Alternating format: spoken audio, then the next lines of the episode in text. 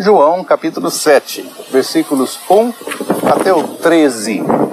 Nós terminamos o nosso capítulo anterior falando sobre ah, o grande confronto que apareceu primeiro entre Jesus e os líderes religiosos e depois até entre os próprios seguidores de Jesus, por conta dele ter dito essa palavra tão forte de que ele era o pão do céu, ele era de fato aquele que dava vida verdadeira, que o pão que eles tinham da sua tradição e da sua história, embora tenha sido um pão de fato doado por Deus, era apenas um pão passageiro para uma necessidade de, passageira de cada dia. O pão que ele oferecia, que era a sua própria vida, ou seja, a sua vida entregue na cruz, o seu sangue, a sua carne, esse sim era o pão que dá a vida verdadeira, é a água que de fato satisfaz. E, e eu estava falando um pouquinho para vocês sobre a questão da narrativa, como essa narrativa de Jesus chocou os discípulos e deixou alguns escandalizados, queriam ir embora. Jesus até ofereceu a oportunidade: olha, a porta está aberta, ninguém precisa me seguir na marra.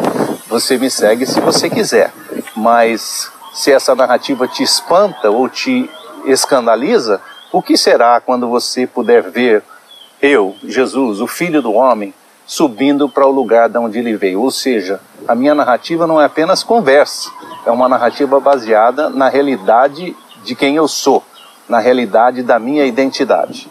E para você não pensar que narrativa não faz diferença, ah, o capítulo 7 começa assim. A partir daí, Jesus escolheu manter suas viagens muito mais na Galiléia, que era a região norte de Israel, evitando quanto pudesse descer para a Judéia, região sul, onde a, onde a capital era Jerusalém, onde sabia que os judeus já tinham planos para matá-lo. Então a narrativa não apenas separa uma coisa da outra, não apenas discerne uma, uma expressão da outra, mas ela também traz a resposta às vezes mais, mais visceral como no caso aqui dos judeus, já havia planos para matar Jesus, não só pelo que ele dizia, mas especialmente pelo que ele fazia e por aquilo que ele representava. A celebração judaica, conhecida como a Festa das Tendas ou Festa dos Tabernáculos, estava se aproximando. Por conta disso, os irmãos de Jesus lhe disseram: Vá até a Judéia e leve seus discípulos para que possam ver os milagres que você está fazendo por toda parte. Quem deseja ser conhecido publicamente não desenvolve seu trabalho em segredo. Veja bem, os irmãos de Jesus eram aparentemente especialistas em marketing. Se você já tem feito tudo isso, procure mais exposição. Mostre ao mundo a que você veio. Porque nem mesmo os irmãos de sangue de Jesus acreditavam nele. Então, na verdade, eles não acreditavam em Jesus, mas eles estavam atiçando Jesus para dizer assim: vai lá, faz isso se apresenta na frente de todo mundo, se, se mostra publicamente, porque ninguém que ter, quer ter um ministério ou uma vida pública vai ficar escondido dentro de casa. Eles eram especialistas, se fosse hoje, talvez trabalhariam para Google ou para o Facebook e estariam olhando os, os algoritmos e pensando assim: olha, ah, é isso aqui que é a melhor proposta para você. Eram especialistas, seriam aquela pessoa que é o teu consultor para promoção e marketing, né? E fizeram essa proposta para Jesus. Então Jesus lhes disse: O tempo para certas coisas ainda não chegou para mim, mas para vocês o tempo é sempre agora. Jesus sabia exatamente o, o tempo, como a gente diz assim, o cronômetro, a, o, o padrão do tempo de Deus para a vida dele. Daí ele responde para os discípulos: Vocês não sofrem para os seus irmãos a oposição cheia de ódio do sistema corrupto que os cerca. Mas eu sofro esse ódio o tempo todo, porque não tenho medo de delatar a maldade daquilo que fazem. Ou seja, Jesus está voltando para essa questão.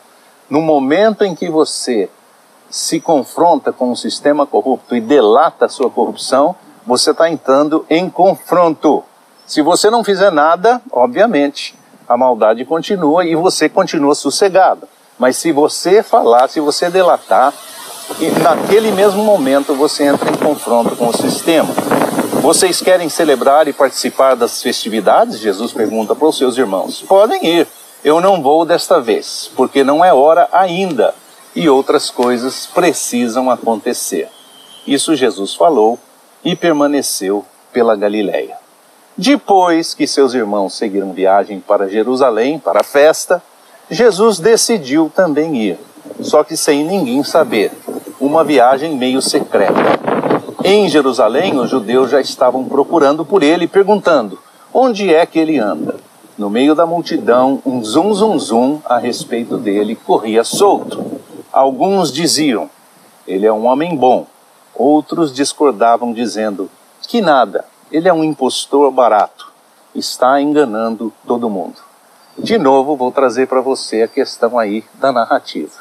Porque se você acolher a narrativa dos fariseus, dos líderes judaicos e de muitos outros que estavam ah, de um lado chocados, de outro lado sem entender o que Jesus lhes estava falando, você pode chegar a uma conclusão como essa. Ele é um impostor barato, está enganando todo mundo. Mas é impressionante que um grupo grande daquelas mesmas pessoas ah, tinham outra conclusão. Ele é um homem bom.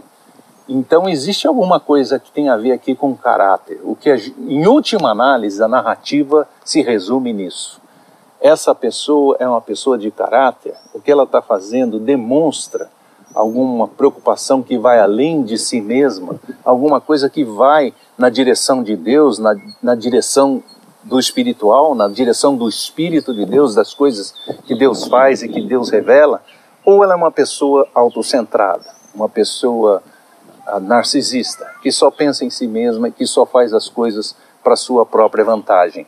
Em última análise, essa é a questão que vai responder quem é quem. Ou Jesus é um impostor barato, ou ele é uma pessoa boa. E no caso aqui, você dizer que uma pessoa boa é você dizer assim: existe uma relação entre o que essa pessoa está fazendo e dizendo e a, e a pessoa de Deus. Porque a bondade é fruto de Deus, é fruto do Espírito de Deus. Mas ninguém ousava falar sobre ele abertamente só pelos cantos e só a boca pequena, porque tinham medo dos judeus. Judeus aqui, ele está se referindo à liderança judaica. Então é interessante também que a narrativa sempre traz esse divisor de águas. Porque mesmo quando você crê de uma maneira diferente, quando você começa a acreditar na narrativa como Jesus a expressou, existe uma opressão por parte do sistema corrupto e existe uma ameaça por parte do sistema corrupto de que se você fizer daquela maneira, você vai ser engolido, você não vai poder sobreviver, você não vai poder. E hoje em dia, isso, pelo menos aqui, está na moda direto, né? O que eles chamam de cancelamento da cultura. Se a pessoa não, não pensa ou não fala da maneira que você espera ou exige que ela pense e fale, você vai cancelar aquela pessoa.